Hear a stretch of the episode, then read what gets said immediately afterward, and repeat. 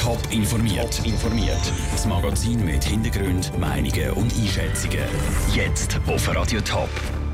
Was das jüngste Bundesgerichtsurteil für die Zukunft der Tempo-30-Zone zu Zürich bedeutet und wie eine Winterthurer Schulklasse die Stratosphäre erobern wird. Das sind zwei von den Themen im Top informiert. Im Studio ist der Daniel Schmucki. Jeder Dritte in der Stadt Zürich leidet unter dem Lärm. Wegen dem wird die Stadt mit mehr Tempo-30-Zonen für Ruhe sorgen. Weil es gegen diese Pläne aber immer wieder Einsprachen gibt, harzt das Ganze ziemlich. Jetzt hat das Bundesgericht am Zürcher Stadtrat aber endgültig grünes Licht gegeben für mehr Tempo-30-Zonen. Sarah Frattaroli.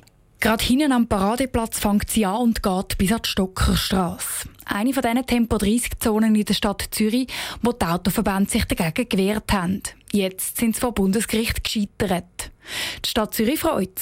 Das Bundesgerichtsurteil sei nämlich ein Präzedenzfall, sagt der zuständige Stadtrat Richard Wolf. Und darum kommt dem Entscheid vom Bundesgericht so eine große Bedeutung zu, weil es eben jetzt entschieden hat, dass genau das von Tempo 50 auf 30 gehen, genau eine gute und eine richtige Maßnahme ist, um etwas gegen den Lärm an Strassen zu unternehmen. Gerade andersrum sehen es die Autoverbände. Die befürchten nämlich, dass die Anwohner durch die 30er-Zone mit mehr statt mit weniger Lärm kämpfen müssen.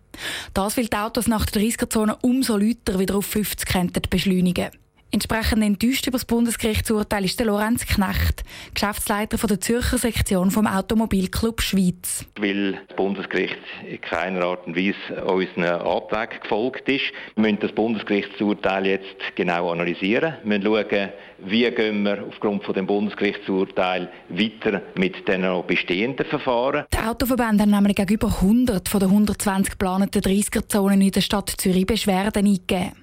Der Stadtrat hofft, dass die Rekurs nach dem Urteil vom Bundesgericht jetzt zurückgezogen werden. Die Autoverbände wollen das aber zumindest bis jetzt noch nicht bestätigen. Darum hängen den Haufen Lärmschutzmaßnahmen weiter in der Luft. Bis das Bundesgericht alle Fälle abgehandelt hat, können es noch mal mehrere Jahre gehen. Zara Frattaroli hat berichtet. Auch in der Stadt Zürcher Politik sind noch mehrere Vorstöße zu der Tempo-30-Zone hängig. Unter anderem wird verlangt, dass der Stadtrat jedes Jahr einen Bericht zu der Lärmreduktion veröffentlichen muss. Nicht mit in der Wüste auf einem Abflugplatz von der NASA, sondern auf der Wiese vom Schulhaus Schönegrund zur Winterthur. Von da aus haben heute sechs Klässler zwei Riesenballone rund 30 km weit in die Stratosphäre geschickt. Mit einer GoPro und einem GPS-Sender dran, wo das Ganze dokumentiert. Stefanie Brändle war bei den letzten Vorbereitungen und dem Start mit dabei. Gewesen. Über vier Wochen lang hat die Schulklasse am Projekt Ballonflug in die Stratosphäre geschafft. Aufteilt in verschiedene Gruppen haben das Projekt anhand von zehn Problemen erarbeitet. So zum Beispiel der Start und die Landung, die Stromversorgung oder der Auftrieb eine rechte Herausforderung für die Schüler, aber auch der Lehrer Remo Ferrari. Die Herausforderung ist, dass man einen Weg durch das Ganze findet, der für die Kinder nützlich ist. Weil wir haben nicht immer den direkten Weg zur Problemlösung gewählt, sondern einen Weg, wo die Kinder unterwegs noch Sachen lernen können. Neben dem Lernen sollen die Schüler aber auch Spass haben. Am Anfang war es zwar noch schwierig, alle zu begeistern. Mittlerweile sind aber alle Feuer und Flamme. Mir gefällt es gut. Weil so ein Projekt, das hat nicht jede Klasse. Die einen Probleme sind einfach ein bisschen mühsam zu lösen, aber es ist, insgesamt ist es gut gewesen. Mir hat es sehr gut gefallen. Fast keine Klasse macht so etwas Cooles. Nach langer Planung ist es dann heute Morgen losgegangen.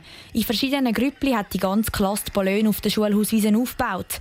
Die Meteorologen haben die Wetterprognosen gemacht, Techniker und Kapselbauer den Ballon zusammengesetzt und das Kommunikationsteam hat das Ganze dokumentiert. Dann in der Zähnepause der grosse Moment. Die ganze Schule und viele Familienmitglieder sind dabei gewesen. Und wie bei der NASA hat es natürlich auch einen Countdown gegeben. 10, 9, 8, 7, 6, 5, 4, 3, 2, 1, 0. In einem Schuss sind die beiden Ballone in die Höhe gegangen. Beim einen, einem Flying Ballon, ist aber die Kapsel abgerissen. Beim Ballon Leica hat alles geklappt. Darum freuen sich die Schüler riesig. Also ich finde, es sehr cool, wir haben so lange für das gearbeitet. Eigentlich haben wir sich loslassen Ja, ich bin ähm, froh, dass wenigstens noch einer raufgekommen ist. Ich finde es toll. Ich freue mich schon zum Ballon suchen. Und das haben sie dann auch gemacht. Am Nachmittag sind die Schüler auf die Suche nach dem Ballon Leica gegangen, wo sie dank dem GPS-Sender in der Kapsel schlussendlich im deutschen Hilzingen gefunden haben. Bilder vom Stratosphärenflug gibt es auf toponline.ch. Der US-Präsident Donald Trump will Raketen auf Syrien schiessen. Das hat er auf Twitter angekündigt.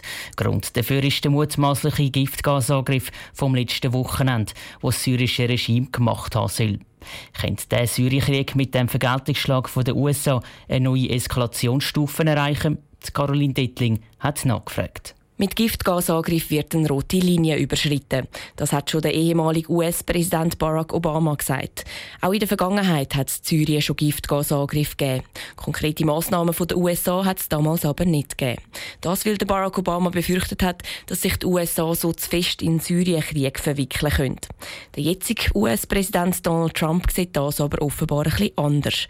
Wie ernst Donald Trump seine Drohung meint, ist laut dem Nahost-Expert Maurus Reinkowski aber schwierig abzuschätzen. Bei ihm ist natürlich immer das Problem, dass er immer sehr große Worte von sich gibt und seine eigene Politik ein bisschen unterminiert, indem er das äh, vorher schon ankündigt. Ich denke, was möglich wäre, wäre ein kontrollierter, eher symbolischer Schlag gegen das Assad-Regime als Vergeltung eben für diese sehr wahrscheinlichen Giftgasangriffe. Es kann also gut möglich sein, dass die USA Flugzeuge, Rollbahnen oder Produktionsstätten Syrien mit Raketen bombardiert. Russland unterstützt das Regime vom syrischen Machthaber Bashar al-Assad. Und Russland hat auch gesagt, dass sie alle US-Raketen würden abschiessen. Das Eskalationspotenzial ist darum schon da, sagt der Maurus Reinkowski. Die Stimmung ist ja insgesamt sehr gereizt zwischen dem Westen und äh, Russland. Also es gab ja die gegenseitigen Sanktionen, die Ausweisungen von Diplomaten. Der Ton ist sehr scharf geworden und insofern gibt es eine gewisse Gefahr einer Eskalationsspirale. Der Maurus Reinkowski denkt, dass es bei den jetzigen Drohungen von den USA und Russland vor allem bei Wort bleibt, wo nicht genau so umgesetzt werden. Die Gefahr für eine Eskalation kann aber nicht ganz ausgeschlossen werden. Top informiert, auch als Podcast. Mehr Informationen gibt es auf toponline.ch.